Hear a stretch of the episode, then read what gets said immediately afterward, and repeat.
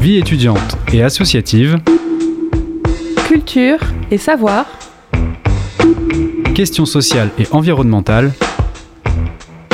Du lundi au jeudi. De 18h à 19h. Plongée au cœur de l'actualité locale avec le sous-marin. La quasi quotidienne d'information de Radio Campus Angers. Bonsoir à toutes et à tous et bienvenue dans un nouveau sous-marin sur Radio Campus Angers. On est à nouveau ensemble pour une petite heure afin de faire le tour de l'actualité locale.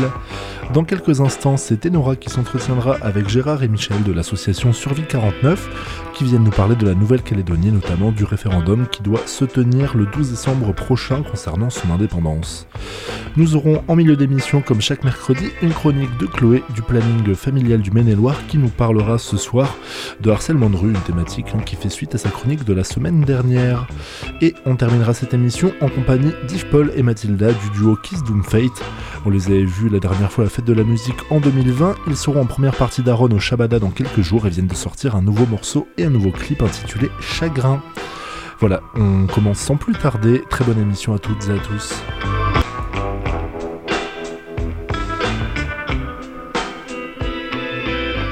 Et Nora, c'est donc toi qui te charges de nos premiers invités du soir. Voulez-vous que la Nouvelle-Calédonie accède à la pleine souveraineté et devienne indépendante? Voilà le référendum auquel se confronteront les néo-calédoniens le 12 décembre. C'est le troisième et dernier que la collectivité d'outre-mer française organise. Problème de date, pandémie, les indépendantistes réclament soit un report, soit le boycott des urnes. Bref, un sujet bien complexe. Gérard Moreau et Michel Barrault, eux, maîtrisent le sujet avec le décrochage départemental de l'association Survie, qui lutte contre ce qu'ils appellent les politiques néocoloniales françaises, ils organiseront une rencontre débat le 7 décembre sur le référendum en Nouvelle-Calédonie. Bonsoir. Bonsoir. Pendant cette interview, je vais utiliser le terme Nouvelle-Calédonie, qui est le terme plus général. Vous, au contraire, vous utilisez l'appellation Kanaki Nouvelle-Calédonie. Est-ce que vous pourriez expliquer ce choix? Kanaki, c'est un terme qui est utilisé par les indépendantistes. Euh, Nouvelle-Calédonie, c'est le terme qui est euh, utilisé par euh, la France, qui est colonisatrice de ce territoire qui est situé dans le Pacifique, à 17 000 km de la France. mais le, le le mot Kanaki, c'est vraiment pour euh, insister sur la, présence des Kanaks. Le Kanak, c'était le peuple qui était là avant la colonisation, qui a eu lieu en 1853. Donc, c'est le peuple premier. Euh, donc, Kanaki, c'est vraiment pour revendiquer cette présence des Kanaks, qui a eu tendance par la colonisation justement à être méprisé, euh, sous-estimé, etc. Et aujourd'hui, j'ajoute une petite chose, et aujourd'hui, euh, c'est pas la population n'est plus majoritaire. C'est-à-dire qu'il y a des personnes, entre autres des gens de, originaires de France, et puis aussi de la, de la région, mais les, les Kanaks ont du mal à défendre leur euh, histoire, leur identité, puisqu'ils ils sont devenus, de fait, par une politique de peuplement de la part de la France, ils sont devenus minoritaires. Aujourd'hui, juste je rajoute, aujourd'hui ils sont 39% de la population, donc ils sont vraiment minoritaires. Mais euh, leur conception, on, dit Kanaki, enfin eux ils disent Kanaki Nouvelle-Calédonie, pour bien montrer que ils veulent l'indépendance, mais ils ne veulent pas mettre dehors les, autres habitants de la Nouvelle-Calédonie. Ils, ils, veulent constituer un territoire indépendant, euh, c'est-à-dire que la France s'en aille, en termes de. Ben, elle renonce à sa tutelle. Ils veulent être indépendants, mais avec, tout, avec tous les gens qui le souhaitent euh, et qui sont présents sur place. Pourquoi Survie, une association principalement axée sur les répercussions des politiques coloniales en Afrique, s'intéresse à la question de l'indépendance de la Nouvelle-Calédonie? Alors, euh, l'association Survie, donc, comme vous l'avez dit, euh, c'est une association qui s'oppose à la politique France-Afrique, ce qu'on appelle France-Afrique, c'est-à-dire les petits arrangements et les combines, et aussi les grands arrangements, les grandes pressions, les coups, euh, militaires, les interventions militaires, etc. Et on se rend compte que euh, cette histoire qu'on appelle néocoloniale, parce qu'officiellement, la colonisation, la colonisation est terminée, au moins pour ce qui est de l'Afrique, officielle. Et on retrouve une situation relativement identique avec un pays comme la Nouvelle-Calédonie ou Kanaki Nouvelle-Calédonie. C'est-à-dire qu'il y a ce qu'on appelle les compétences régaliennes, c'est-à-dire la défense, la justice, euh, le, euh, la, monnaie. la monnaie, c'est très important. Tout ça est entre les mains d'une métropole. Ça, ça se décide à Paris, ça ne se décide pas sur place. Quoi. Même si officiellement, sur place, il y a un gouvernement. Donc, on, ça nous intéresse, puisque c'est en fait la même orientation politique. Et puis d'autre part, euh, il y a des relations avec des, groupements indépendantistes. Nous, par rapport à ça, on n'a pas d'avis, on ne s'immisce pas dans les affaires des, indépendantistes. Mais on a réalisé un travail pour eux, à leur demande d'ailleurs, pour expliquer qu'est-ce que c'est que la France-Afrique, comment ça marche, pour qu'ils connaissent les pièges qui, puissent, qui, peuvent leur être tendus dans toute cette histoire. Parce que la France-Afrique, en fait, elle est, elle née au moment des indépendances en Afrique. C'est-à-dire que la France, officiellement, a quitté l'Afrique, mais elle y est restée, elle, s'est adaptée, elle a modifié sa tutelle et avec ce qu'on appelle la France-Afrique. Et les Kanaks, enfin les mouvements indépendantistes, ont peur que s'ils accèdent à l'indépendance, il leur arrive la même chose, une espèce de africanisation de la Nouvelle-Calédonie. Est-ce que je peux prendre un exemple pour illustrer ça ou est-ce que vous juste l'exemple de la monnaie? C'est-à-dire que vous avez peut-être entendu parler de ça. Il y a eu des, questions autour du franc CFA, le franc qui est euh, le franc colonial en fait en France et qui est, toujours euh, en circulation et dont on se sert. C'est toujours la monnaie officielle euh, de 14 pays d'Afrique, ancienne colonie française. Donc on retrouve le franc pacifique de la même manière en Nouvelle-Calédonie et qui, euh, avec les manettes qui sont à, qui sont à Paris et que les gens ne maîtrisent pas du tout leur, euh, monnaie non plus. Est-ce que vous pourriez retracer rapidement, on n'est pas là pour refaire toute l'histoire, mais ne serait-ce que les, dates principales de ce qui mène à ce troisième référendum sur euh, l'indépendance de la Nouvelle-Calédonie? Je dirais que le premier, c'est 1853. 1853, c'est la date de la colonisation. Donc déjà, euh, cette colonisation, elle a été subie, elle a été violente. Euh, elle a, les, les, colons ont accaparé les terres, ils ont mis les, les en réserve, dans des réserves, euh, dans lesquelles ils n'avaient pas le droit de sortir. donc, et il y a eu des mouvements, depuis le début, il y a des mouvements de révolte contre la présence française. Mais euh, le mouvement indépendantiste en tant que tel, avec ses organisations, est né vraiment dans les années 1970-1980. Euh, la création du FLNKS, euh, le Front de libération nationale des Kanaks.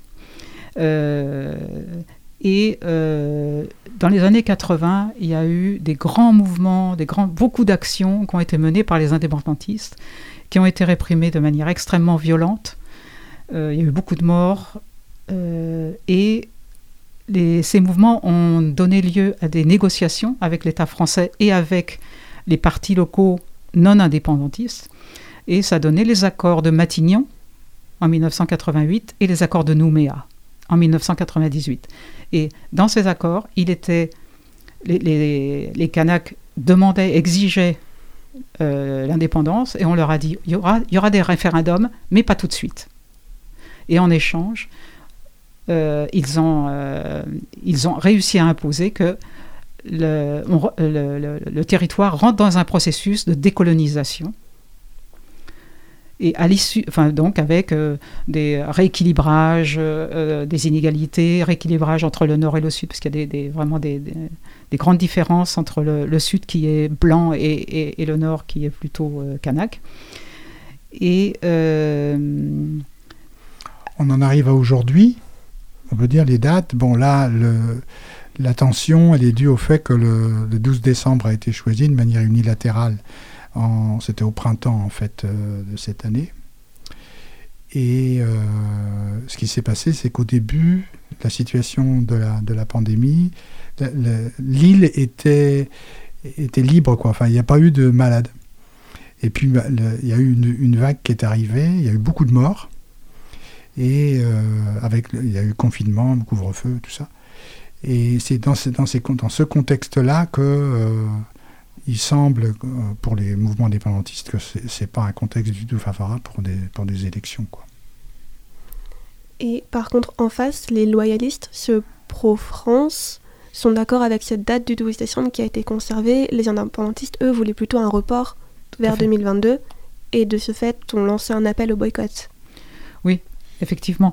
Euh, là, il y a une différence parce que, entre autres, parce que les, les premiers touchés, là où il y a le plus de morts, c'était les Kanaks, qui sont des populations parmi les plus défavorisées, qui ont des comorbidités. Donc, toutes les familles Kanaks aujourd'hui sont touchées par le deuil, et euh, ce qui est moins le cas euh, des non-indépendantistes.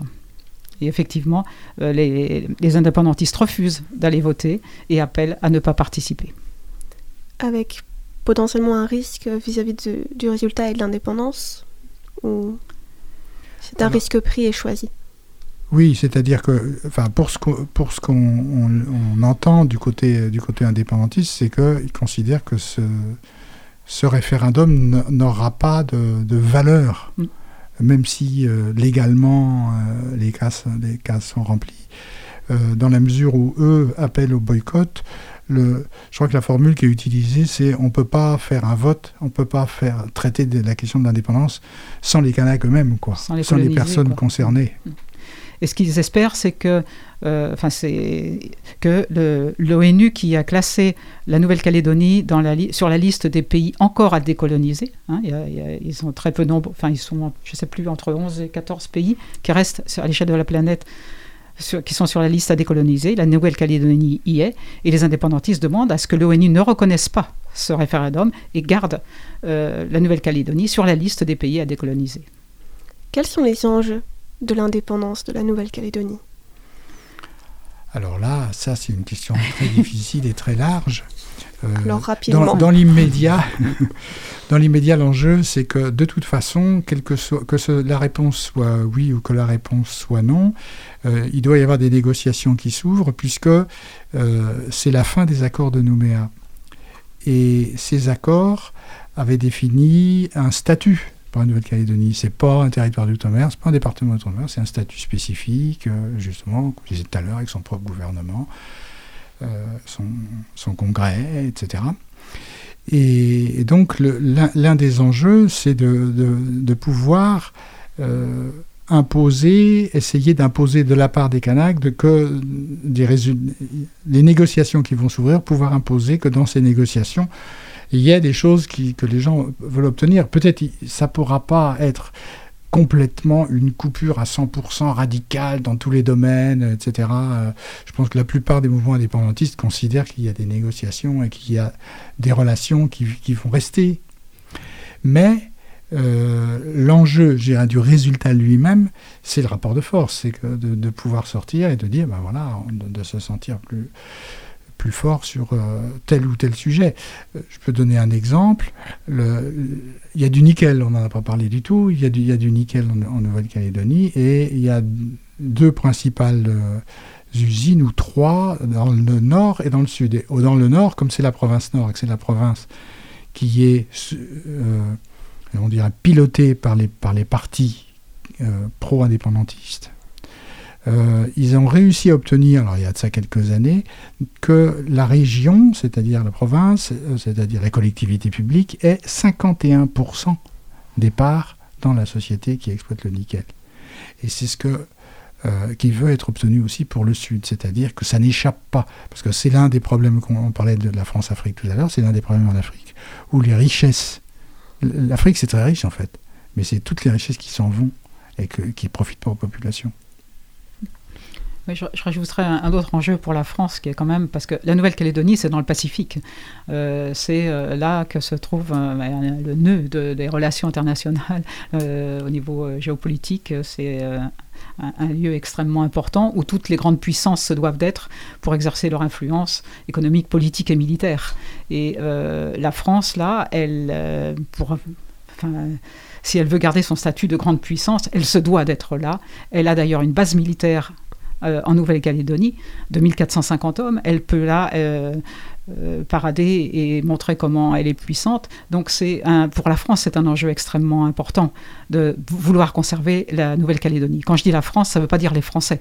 parce qu'en en tant que citoyen français, je crois qu'un peuple ne peut pas être libre si il en opprime un autre. Donc c'est vous parlez justement des Français. La question qui m'est tout de suite venue en tête, c'est qu'est-ce que. Enfin, pourquoi c'est important pour Survie et pour la branche du Maine-et-Loire de parler à des habitants en métropole à 17 000 km de la Nouvelle-Calédonie? Pourquoi c'est important de le rendre si médiatiser ce thème ici? Bah, Il nous semble que ça nous regarde. C'est-à-dire que même si justement dans les médias, dans les grands médias, on en parle très très peu, le jour on va avoir un, article, un correspondant, mais c'est un sujet qu'on connaît très mal. Euh, on a passé beaucoup de temps, nous, pour étudier toutes ces questions-là. On découvre aussi, on a découvert tout ça et tout. Et une fois qu'on a découvert ça, on se dit, mais tout ça est fait en notre nom. C'est-à-dire que euh, c'est le gouvernement, il y, a, un ministre de l'Outre-mer, euh, c'est piloté par un haut commissaire sur place, qui, est une sorte de super préfet, qui dispose de beaucoup de pouvoirs, etc. Mais tout ça est fait au nom du peuple français et il nous, il nous paraît important qu'on en parle, de faire connaître ça. C'est vraiment pour nous une, responsabilité que de faire connaître ça parce que je doute qu'il y ait beaucoup de gens euh, qui se disent bah oui, oui, oui, si, si, c'est à nous, euh, il faut absolument garder ça et laisser les Kanaks dans leur, dans leur état de de, de grandes comment dire, de grande ségrégation dans lesquelles ils sont, parce qu'aujourd'hui la situation est très clivée apparemment, aussi bien du point de vue économique, social, euh, etc. Que peuvent faire des habitants et habitantes du Maine-et-Loire euh, face à ce référendum, a fortiori des personnes qui peut-être n'ont aucun lien avec la Nouvelle-Calédonie? Bah, on peut essayer de, s'informer d'abord. Hein. On est venu pour ça, on est venu pour faire connaître cette, cette situation. Euh, donc on organise une rencontre euh, le 7, euh, décembre. décembre. Il y a des informations sur le site de l'association, c'est survie.org, le site. la première chose, c'est d'en parler. Ce qui peut être fait, c'est difficile. Pas après, si on se trouve à pouvoir être un certain nombre, interpeller un député qui est membre de tel ou tel parti et qui peut euh, s'exprimer sur ce sujet-là. Mais aujourd'hui, de ce, côté-là, par exemple, l'Assemblée nationale, on en parle une fois. c'est rarissime qu'on en parle. On en parle, hein, je ne dis pas qu'on n'en parle jamais, mais c'est rare. Je pense aussi, euh, comme on est sur une radio étudiante, ça peut être intéressant de dire que aux, gens qui cherchent du travail de ne pas aller en Nouvelle-Calédonie pour aller travailler. Euh, il y a beaucoup de, gens, enfin il y, a des Français qui, euh, vont en Nouvelle-Calédonie, euh, en particulier des fonctionnaires. C'est très avantageux, ils peuvent gagner le double de ce qu'ils gagnent ici, mais ils participent de fait à la colonisation. Enfin, ils sont un, des acteurs de, la colonisation et de l'oppression du peuple kanak. Tout au moins, l'un des, l'un des outils serait de faire connaître ce sujet, de le faire rentrer dans le débat public. Absolument. C'est ça. Le faire rentrer dans le débat, c'est très important parce que euh, on n'en discute jamais. Merci beaucoup euh, Michel Barrault et Gérard Moreau de l'association Survie de la branche du Maine-et-Loire. Vous organiserez une rencontre débat le 7 décembre à 20h à la salle Doyenné à Angers. Le thème Les enjeux de l'indépendance de la Nouvelle-Calédonie. Donc pour répondre à cette vague question, en amont du troisième et dernier référendum à ce sujet qui sera le 12 décembre. Merci beaucoup. Merci.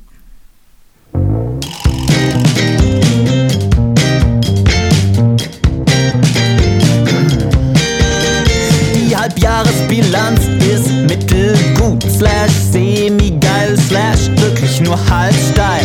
Abteilt sie am Seil, sei Nagel mit Kopf und Schraube mit Mutter, Mutter, Mut, Mut, Mutter, Mut, Mutter, Mutter, Mutter, Mutter, Mutter, Mutter, Mutter, Netze vor der 120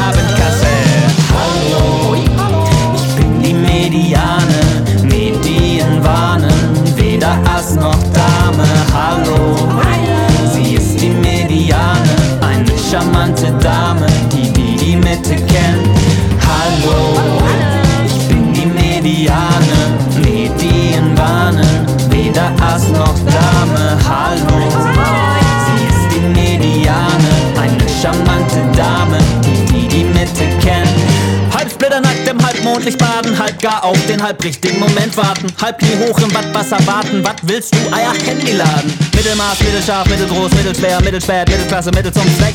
Halbherzig, halbpatzig, tollpatzig, toll machst du das. Weißt du was? Wünsche Rude 66, der Weg ist das Ziel. Ich wünsch dir alles Gute, bitte scheitere mit Stil. Ja, wir sind eher mittellos, von der Hand in den Mund, tauchen nackt im Mittelmeer, suchen nach dem Grund. Mittelfinger, Mittel zur Betäubung, Mittel zur Anregung, Mittel für Schlaf. Schlaf, mein Kind, schlaf. Die Augen werden ganz, ganz schwer.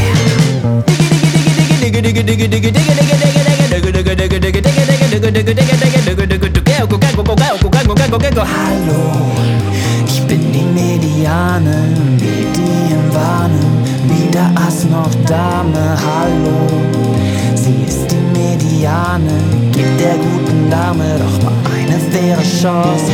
Hallo, ich bin die Mediane, Medien warnen, weder Ass noch Dame. Hallo, sie ist die Mediane, gibt der guten Dame doch mal eine faire Chance. Yo.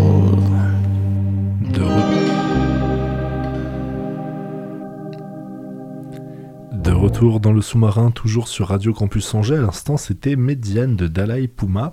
Et comme chaque mercredi, on accueille maintenant Chloé en studio, euh, qui va nous parler ce soir d'harcèlement de rue, si je ne me trompe pas. Exactement. Bonsoir tout le monde. Bonsoir chers auditorices. Alors effectivement, ce soir on va parler de harcèlement de rue. Cette chronique, elle va faire suite à celle de la semaine dernière sur les violences sexistes et sexuelles. Une des violences que je n'ai pas évoquées la semaine dernière et que vivent pourtant beaucoup de personnes sexisées, c'est le harcèlement de rue. C'est une problématique qui est de plus en plus mise en lumière ces dernières années.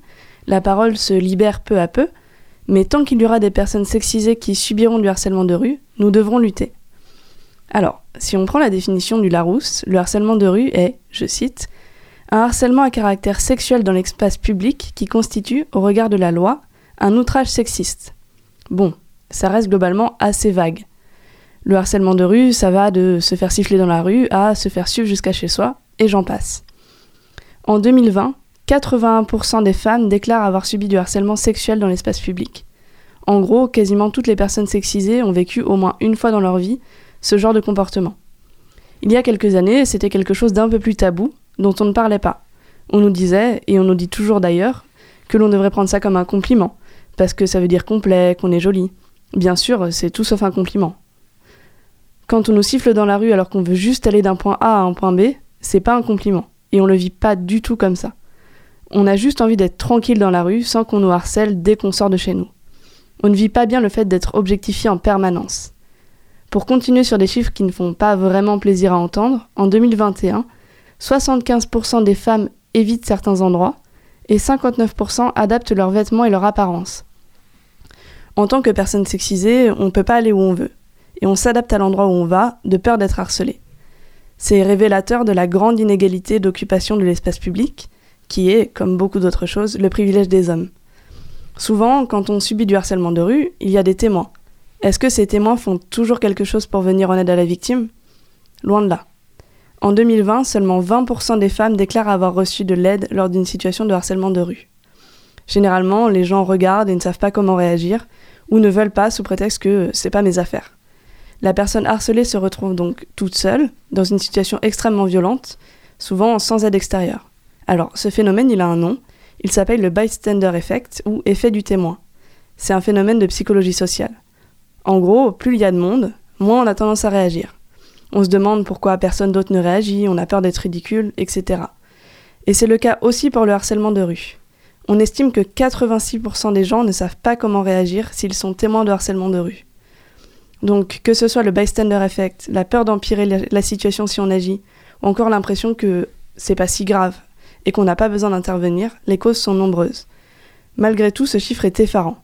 On remarque qu'il manque vraiment des outils pour que les gens se sentent capables de réagir lorsqu'ils sont face à des situations de ce type.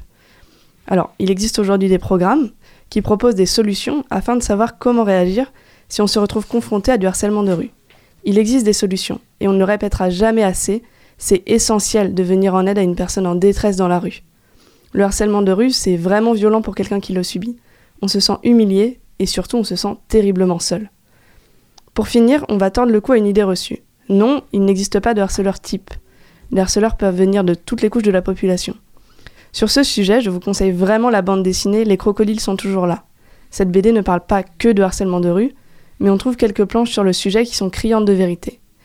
Et pour finir, le mot de la fin, ce serait ⁇ Ce n'est jamais la faute des victimes, jamais ⁇ Merci beaucoup Chloé pour euh, cette chronique. Euh, éventuellement, on pourra peut-être mettre les références euh, vers les boîtes à outils dont tu parlais sur la page de cette émission. Et on te retrouvera donc la semaine prochaine. À la semaine prochaine.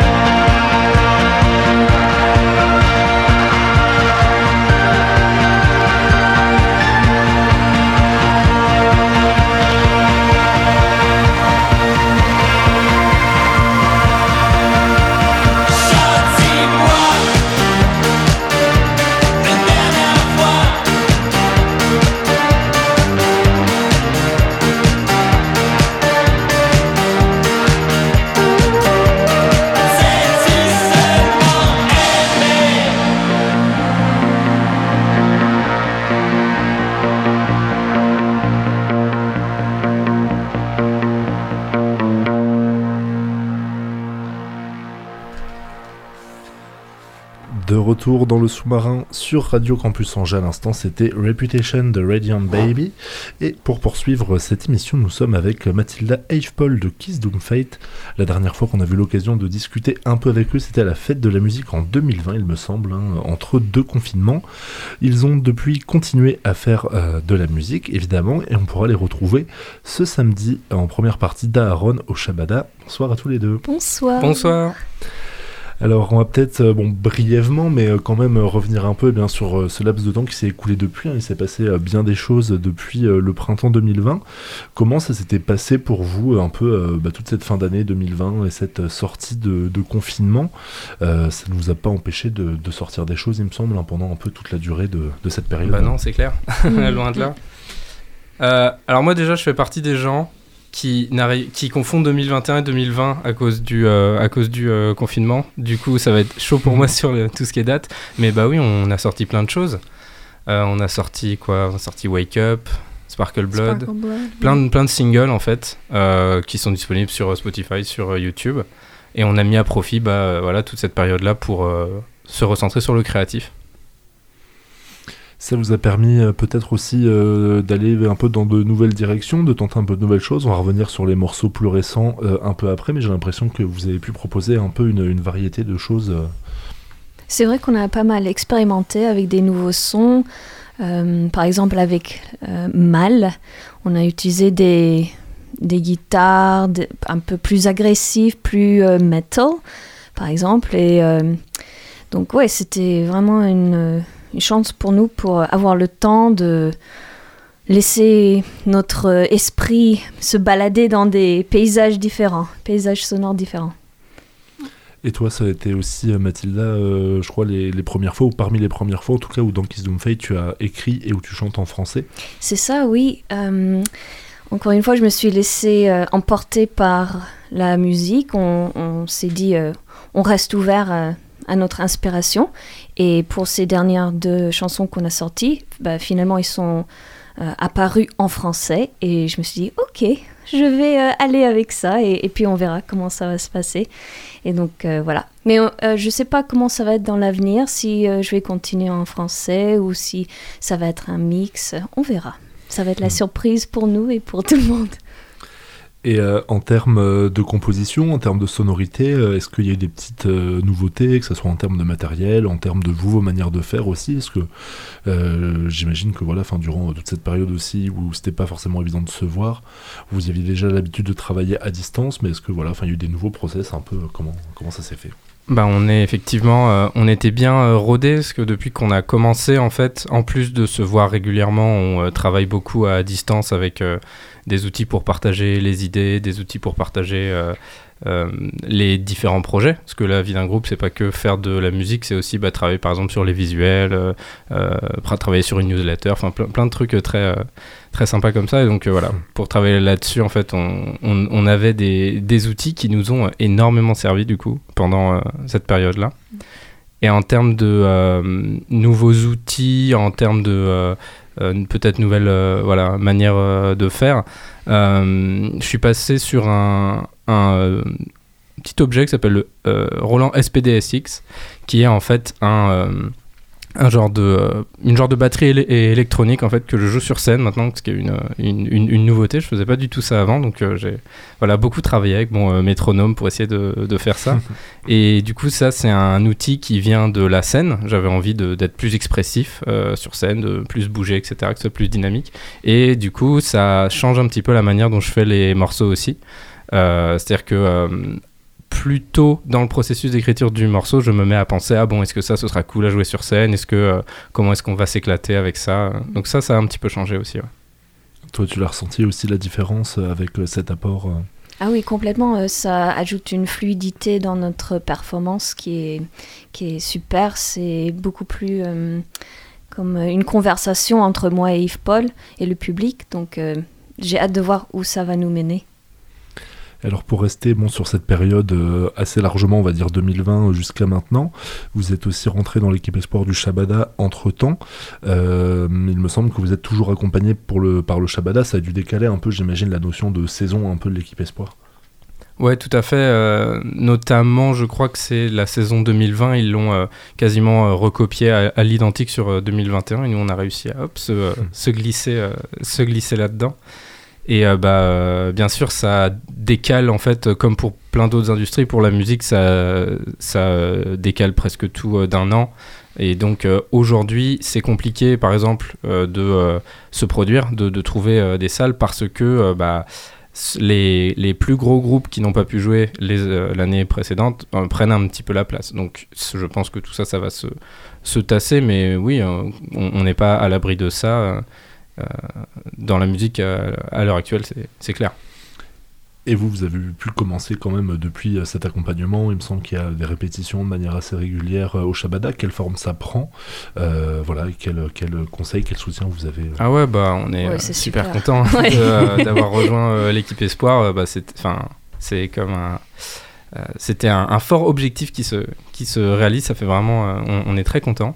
Et du coup, bah là, par exemple, juste pour donner un exemple, on est passé de euh, faire des euh, répétitions euh, euh, lorsqu'on pouvait à louer un local de, de répétition de manière régulière. On, y va. euh, Mhm. Plusieurs fois par, euh, par semaine et du coup bah ça pour euh, la qualité de vie au travail c'est super agréable parce que bah on peut laisser le matériel euh, là-bas c'est inspirant aussi de, de ne plus faire de la musique que dans sa chambre enfin du, coup voilà c'est super Ouais, c'est cool. Et puis on a aussi des conseils réguliers de Fred, de Fabrice, de Stéphane. On se sent comme dans une équipe et ça fait du bien d'avoir ce soutien. Et, et donc aussi, comme notre objectif c'était d'avoir de plus en plus une équipe autour de nous pour euh, tout ce qui était clip, euh, promotion, etc. euh, ça nous a donné des outils et, le, réseau aussi pour étoffer notre projet. Et euh, en termes de, de ce que vous y faites euh, pour profiter de, de ce local et des répétitions, vous êtes sur euh, plutôt peaufiner les morceaux existants pour les adapter à vos concerts à venir ou il y a aussi de la composition et des nouveaux morceaux à arriver? On y est depuis assez récemment dans ce local là et du coup pour l'instant bah, ça a été beaucoup se préparer à cette grosse date de fin d'année qui arrive enfin samedi en première partie de Aaron. Du coup, il y a eu énormément de travail effectivement de peaufinage en fait, on peut dire ça, ce qui est euh, intéressant et aussi d'intégration des nouveaux morceaux qu'on a euh, qu'on a composés et, et sortis comme Chagrin par exemple ou Mal euh, entre temps les préparer pour la scène du coup. Parce que bah, évidemment Mhm. on avait un set de prêt il y a un an et demi pour lorsqu'on était censé jouer avec Aaron et on a sorti 5-6 chansons depuis donc le set a rien à voir. Du coup ça c'était c'était vraiment super de fabriquer un set quasiment tout neuf en fait pour, pour après-demain Et oui, j'imagine qu'il y a un peu d'appréhension, un peu d'excitation après euh, une période euh, avec euh, peu de possibilités, comme tu l'as évoqué, de, de faire de la scène, là, de vous retrouver bah, sur cette date-là, qui est quand même une, une date assez conséquente. Yeah. bah, ouais, ouais. Je suis Super euh, hâte. Et euh, pour, euh, pour revenir un peu donc, sur les, les morceaux plus récents, on, a, on est passé de- dessus un peu vite. Donc début octobre, il y avait Eu Mal avec un clip de Younes Credid. Euh, ce morceau-là, donc à chaque fois, c'est des ambiances qui sont assez différentes. Euh, là, on avait quelque chose d'un peu, peu plus énervé qui était revendiqué, d'un peu plus sombre, aussi bien dans la musique que dans les choix visuels du clip. Ouais, ouais, ouais, complètement. c'est un son sur lequel on a vraiment laissé libre cours à la partie la plus agressive, la plus, la plus sombre. Et ce qui est marrant avec ce morceau-là, c'est que, enfin, ça sonne mal quand je le dis comme ça, mais c'est un morceau qu'on traîne depuis je sais pas combien de temps. C'est-à-dire, il est passé par 5 ou 6 esthétiques différentes, ce morceau-là. On savait qu'il y avait quelque chose, mais je sais pas, je, sais pas si je l'ai si je l'ai commencé fin 2018 ou début 2019, pour, pour, pour dire, quoi. Il ressemblait pas du tout à ça, il y avait des trompettes, enfin, c'était rien, ça avait rien à voir. Oui, c'est amusant de voir l'évolution de la chanson et de la faire euh, sortir une bonne fois pour toutes au ça. public. Ouais. Et ouais, c'était cool de d'avoir euh, un ami qui nous a proposé de travailler avec nous pour la vidéo et, et de voir comment il a interprété en fait euh, notre chanson, notre morceau. Euh, donc voilà, ouais. Bah ouais, bah c'était super de pouvoir travailler avec Younes là-dessus. On lui a vraiment donné carte blanche. Et bah, enfin ouais, c'est moi c'est euh, quelqu'un que euh, je connais bien, notamment euh, via son groupe de post-rock. Enfin, c'est voilà, c'est vraiment quelqu'un que, que j'admire beaucoup et c'était génial de pouvoir travailler avec lui sur quelque chose qui nous passionne tous les deux. En plus, la 3D comme ça, les trucs un peu surréalistes. Du coup, ça a très bien matché là-dessus. Et vous avez des, des, bons retours dessus? Je crois que ça a été un peu clivant pour certaines personnes qui vous suivaient d'avoir une ambiance complètement différente. Ouais, un peu. Ben, mais on aime ça bah finalement. on aime quand les gens réagissent euh, d'une façon euh, dramatique. Ouais, ouais, euh, mieux vaut avoir soit du positif, soit du négatif, mais éviter le Ah, c'est sympa. Ouais. On a régulièrement, et comme, comme tous les artistes, c'était un petit pincement au cœur de dire Ah, c'est sympa, ah, bah, super, merci.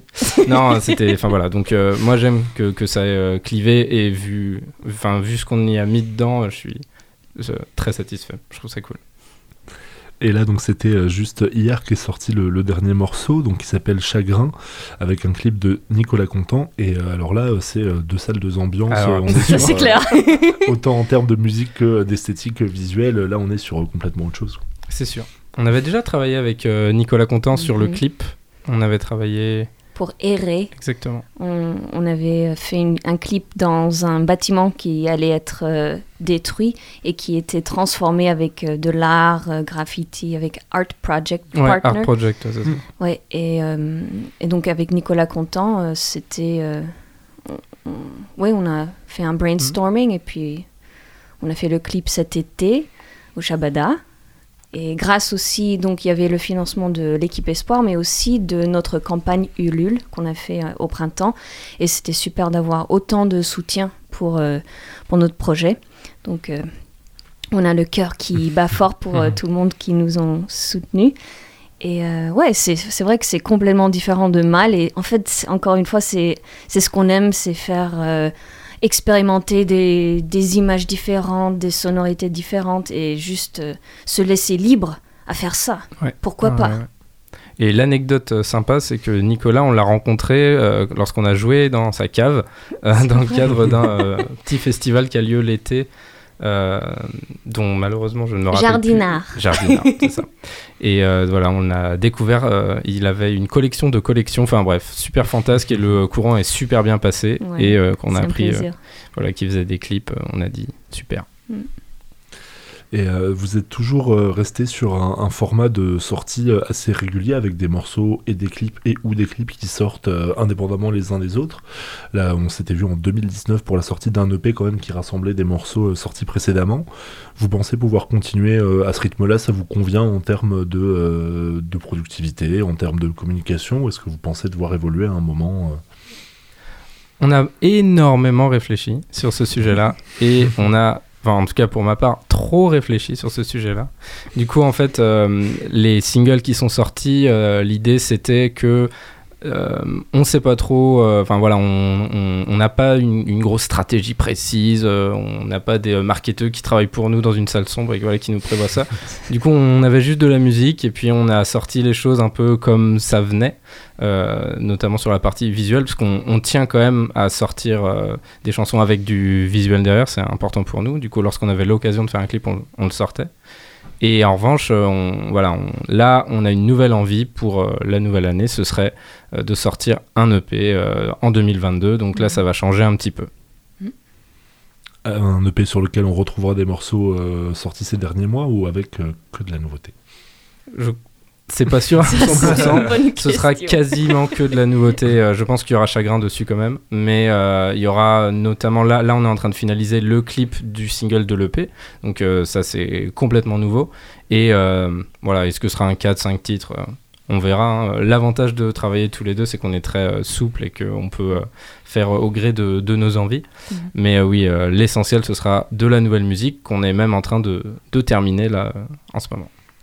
Et dans l'idée, euh, j'imagine qu'après, c'est de laisser passer un peu cet effet d'embouteillage qu'il y a avec les reports de date, euh, plus euh, l'hiver, et peut-être de pouvoir repartir sur le printemps-été avec, avec un peu plus de dates? Bah, c'est notre objectif, ouais. c'est ce sur quoi on travaille en ce moment, mmh. tout à fait. Eh bien, j'espère que ça pourra se réaliser, qu'on aura plein d'occasions de vous revoir sur scène. En attendant, euh, pour celles et ceux euh, qui y seront, ça sera samedi, donc au Shabada, en première partie d'Aaron. Merci euh, Mathilda et Paul. Merci beaucoup. Merci beaucoup. Et on va écouter bien quand même Chagrin avant de se quitter et nous nous retrouver pour la fin de cette émission.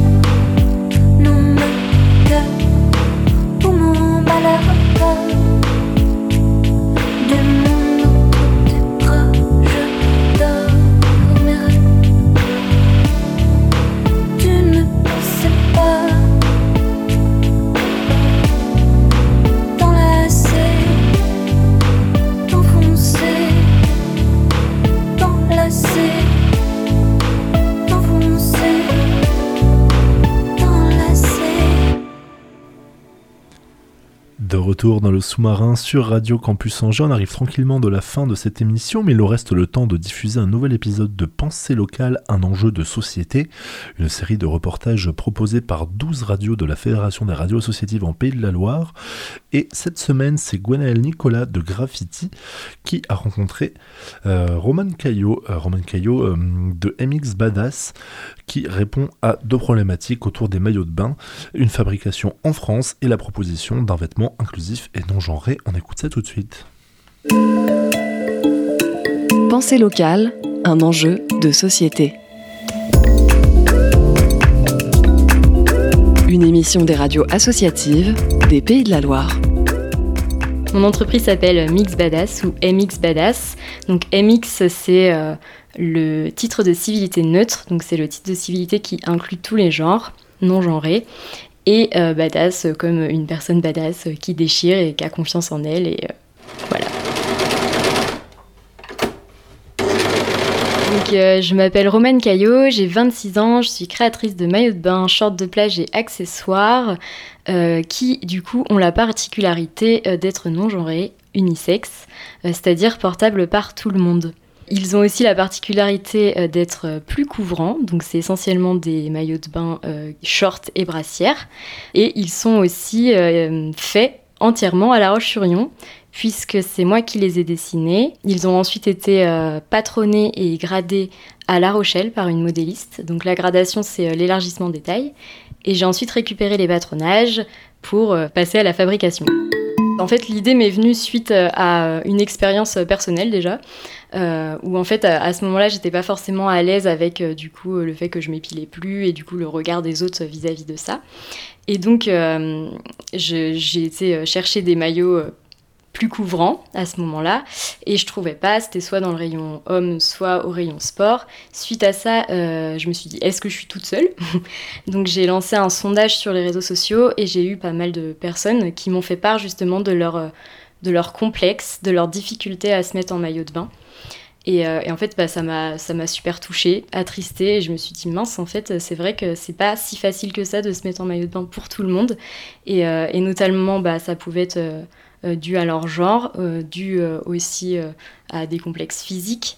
Donc voilà, je me suis dit, il faut faire quelque chose. Et j'aimerais, avec cette marque, ouvrir les consciences, bousculer les codes et, et, permettre en fait à chacun et chacune de, de se mettre en maillot de bain comme il le souhaite, comme elle le souhaite, et, et sans, sans avoir peur du regard des autres et, et selon ses envies et ses choix surtout. Et vous pensez que euh, bousculer les codes et ouvrir les consciences, ça se fait euh, à partir déjà du local, là on va dire euh, la ville, le département, la région peut-être, avant de pouvoir bousculer les codes en France ou ailleurs?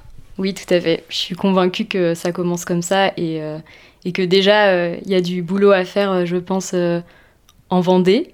on va commencer par là, puis on verra après. Pensée locale, un enjeu de société. J'ai pas de local commercial pour le moment et je fais tout euh, de chez moi. Euh, j'ai aménagé une pièce à La Roche euh, dans mon appartement. Du coup, je suis très présente sur les réseaux sociaux, donc notamment Instagram en effet et Facebook. J'ai un site internet et c'est sur ça aussi que je vends essentiellement. Je vais faire aussi des marchés, j'en ai fait quelques-uns cet été, pas très loin d'ici et vers la côte. Pour l'instant, j'ai pas trop de recul sur euh, mes clients et clientes, mais, euh, de ce que je peux voir euh, par rapport au site, ça vient de toute la France, mais plus local quand même. Les tissus proviennent d'anciennes collections de grandes marques telles que Chantel, donc c'est du déstockage. C'est vrai qu'au début, je voulais du coup des tissus en tissu recyclé, maillot de bain recyclé. Et euh, finalement, je me suis dit pourquoi euh, recréer du tissu avant d'utiliser en fait ce qui existe déjà et euh, qui dort et, c'est dommage quoi. Donc c'est pour ça que j'ai choisi de, prendre des tissus issus du déstockage. donc ça c'est pour les maillots de bain. Après pour les shorts de plage et accessoires, c'est essentiellement des tissus du coup au Ecotex, qui a un label qui certifie qu'ils ont été faits sans produits chimiques et du coup qui sont plus sains pour l'environnement et pour l'humain et euh, ou des tissus bio. Ils proviennent essentiellement de France et Italie, donc c'est quand même très proche. Bah, la France, c'est plus que proche, et Italie, c'est pas très loin. Les entreprises, il y en a pas beaucoup en France. Il y en a trois, voire quatre, c'est tout. Donc c'est très rare d'avoir des maillots de bain français finalement, à moins de mettre le prix. Et sinon, après, c'est souvent fabriqué en Tunisie, au Maroc, et là, depuis peu, au Portugal aussi. C'est le moins loin, on va dire, de France. Mais sinon, euh, du français, c'est rare en maillot de bain. Et de l'artisanal encore plus. C'était Pensée locale, un enjeu de société. Une émission de la Frappe, la Fédération des radios associatives en Pays de la Loire. Un reportage de Gwenaël Nicolas pour Graffiti Urban Radio. Et voilà, c'est quant à nous l'heure de nous quitter. Merci à nos invités. Euh, ce soir, c'est votre soirée hip-hop. On commence à 19h avec le coureur de funk, suivi comme chaque mercredi de Ta gueule Coubertin à 20h, 21h Scratch Fellas et 22h La Mine. Demain soir, un programme un peu particulier puisque au lieu d'une émission classique, on assistera, on vous diffusera un débat euh, dans le cadre des élections des représentants étudiants au Crous. On aura donc demain à 12h30 une heure de débat en direct, enfin pas en direct, mais depuis la parenthèse à Belle en compagnie de l'UNEF et de la FEDESA. Voilà, très bonne soirée à toutes et à tous sur Radio Campus. Prenez soin de vous. Ciao, bye.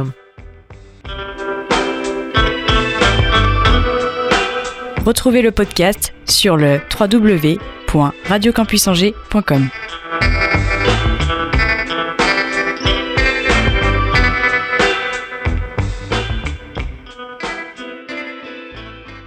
Les Radio Campus présentent Unimaginable Storms, le premier album de James the Prophet.